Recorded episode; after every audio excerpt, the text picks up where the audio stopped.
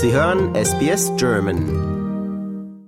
Hallo, hier ist Wolfgang Müller von SBS Audio. Ich spreche mit Dieter Hermann, dem Chefredakteur der einzigen deutschsprachigen Zeitung in Australien. Und wir wollen über einen Berufskollegen von Dieter sprechen, und zwar über den Zeitungsverleger Rupert Murdoch, der Spuren auf vielen Kontinenten hinterlassen hat. Wie empfinden Sie das, dass er sich jetzt aus dem Tagesgeschäft zurückzieht?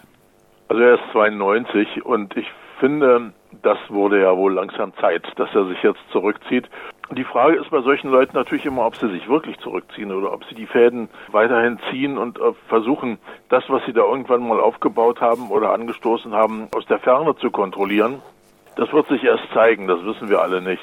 Aber ich finde, dass Politiker, und ich zähle ihn auch zu den Politikern, weil er ganz viel Politisches gut oder schlecht bewirkt hat, Politiker sollten einfach nicht so alt sein. Sollten, da sollte irgendwann mal sollte eine jüngere Generation nachrücken können finde ich bei Joe Biden genauso oder bei Donald Trump. Ich bin sehr froh, dass wir hier in Australien etwas, eine etwas jüngere Riege haben in der Politik.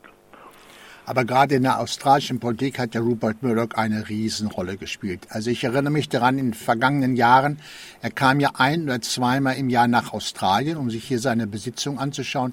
Also wenn er kam, zitterten die Politiker wie Espenlaub, weil sie natürlich Angst hatten, dass er seine Zeitungen gegen sie positioniert, weil entweder musste neu gewählt werden und so. Es hat ja wohl kein anderer Mensch in Australien so einen Einfluss gehabt auf die Politik. Das ist ganz sicher so. Er hat ja wirklich die, die Medien mehr oder weniger kontrolliert hier in Australien. Zumindest die Medien, die einen entsprechenden Umsatz haben und die entsprechend äh, viele Exemplare bei der Zeitung zum Beispiel verkaufen. Alle, die wichtig waren, waren ja im Grunde genommen unter Kontrolle von Rupert Murdoch. Ich kann mir gut vorstellen, dass Politiker vor ihm zittern. Das haben sie ganz sicher auch getan.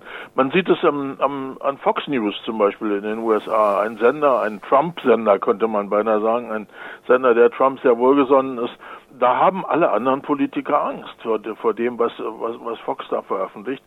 Und es ist nicht nur, nicht nur ein Gerücht, sondern es ist erwiesen seit ein paar Jahren schon, dass die Redaktionen von Fox News, und ich denke, das wird bei anderen Redaktionen des Murdoch-Imperiums auch gewesen sein, dass die ganz genau gesagt kriegen, was sie machen sollen und in welche Richtung sie tendieren sollen. Und gerade in Zeiten von, Wahl, von Wahlkampf wird der Herr Murdoch sehr, sehr viel Einfluss auf Wahlergebnisse genommen haben, auf diese Art und Weise. Ja, bevor Rupert Murdoch richtig so ins Geschäft kam, war ja das, der Zeitungsbetrieb so mehr oder weniger so ein Gentleman-Geschäft. Aber er hat ja diesen rüden Straßenton da reingebracht, um dieses Wort mal zu machen, die Kampfpresse. Das war ein ganz erstaunlicher Wandel. Als Student war Murdoch nämlich auf der Labour-Seite, ähm, also eher auf der sozialdemokratischen oder sagen wir ruhig linken Seite der Politik. Und das hat sich dann irgendwann relativ schnell gewandelt und er ist dann ganz nach rechts das konservative Lager gewechselt und hat da wirklich einen einen Ton in die Medien gebracht. Das betrifft nicht nur die Zeitungen, das betrifft auch Hörfunk und Fernsehen. Einen Ton in die Medien gebracht, der, glaube ich, vorher noch nie da gewesen ist. So rüde, so rücksichtslos vor allen Dingen, wie wir das vorher noch nie erlebt haben und ich glaube auch hinterher nie wieder erlebt haben. Aber es ist schon ganz erstaunlich. Er fing ja an mit einer kleinen Landzeitung unterm Arm, die hat er von seinem Vater geerbt gehabt und hat das zu einem derartigen Medienimperium umgebaut. Er ist ja letzten Endes der einflussreichste Australier, den wir je kannten. Ja, das ist mit Sicherheit so. Er ist ja in Melbourne geboren, aber er ist kein Australier mehr, das muss man ganz offen sagen. Er hat die australische Staatsbürgerschaft abgegeben, hat nur noch die US-Staatsbürgerschaft und ähm, wird aber natürlich als Australier gesehen, als Mensch, der hier geboren ist und hier Besitzungen hat und hier natürlich auch die, die, die Presse zu einem Teil bisher kontrolliert hat, ähm, kann man sagen, er zählt zu den Australiern, auch wenn er einen anderen Pass in der Hosentasche hat. Aber es ist tatsächlich so, dass er wirklich auch wohl ganz, ganz viel Glück gehabt hat. Er ist aus einem, einem, einem kleinen Verlag, einem, aus einem kleinen Blatt, hat er dieses riesige Imperium aufgebaut in Europa, in den USA, in Australien und inzwischen auch in Asien.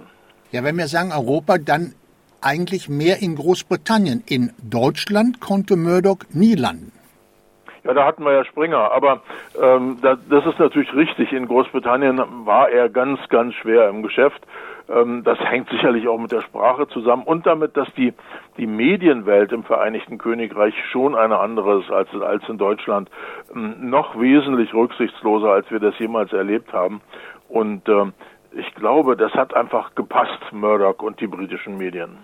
Ich meine, Zeitungen sind ja in diesen Imperien eigentlich nur noch Nebensache. Das, das Größte ist ja Fernsehen und, und eben Cable News und sowas. Auch in dieser Beziehung hat Murdoch die Welt entscheidend verändert.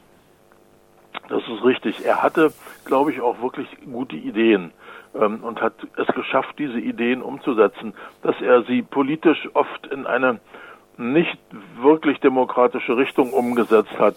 Das steht auf einem anderen Blatt, aber er war ein Mann, der es geschafft hat, Neues zu erschaffen und ähm, Dinge zu bewegen. Meiner Ansicht nach vielfach in die falsche Richtung. Aber auf der anderen Seite sieht man, ähm, laut, laut Forbes Liste äh, gehört er zu den reichsten Männern und äh, zu den reichsten Menschen der Welt. Und sein Vermögen wird, wird derzeit auf über 20 Milliarden US-Dollar geschätzt. Schon erstaunlich für einen Mann, der aus Australien kam und das erreicht hat. Also ich irgendwo, irgendwo bewundere ich ihn. Das kann man, glaube ich, auch. Das kann man wirklich. Man kann ihn bewundern und man kann sich aber gleichzeitig auch wünschen, dass er diese vielen Ideen, die er hatte, vielleicht in eine andere, bessere Richtung hätte lenken können. Hatte aber nicht. Dieter Hermann, ich bedanke mich vielmals. Gerne.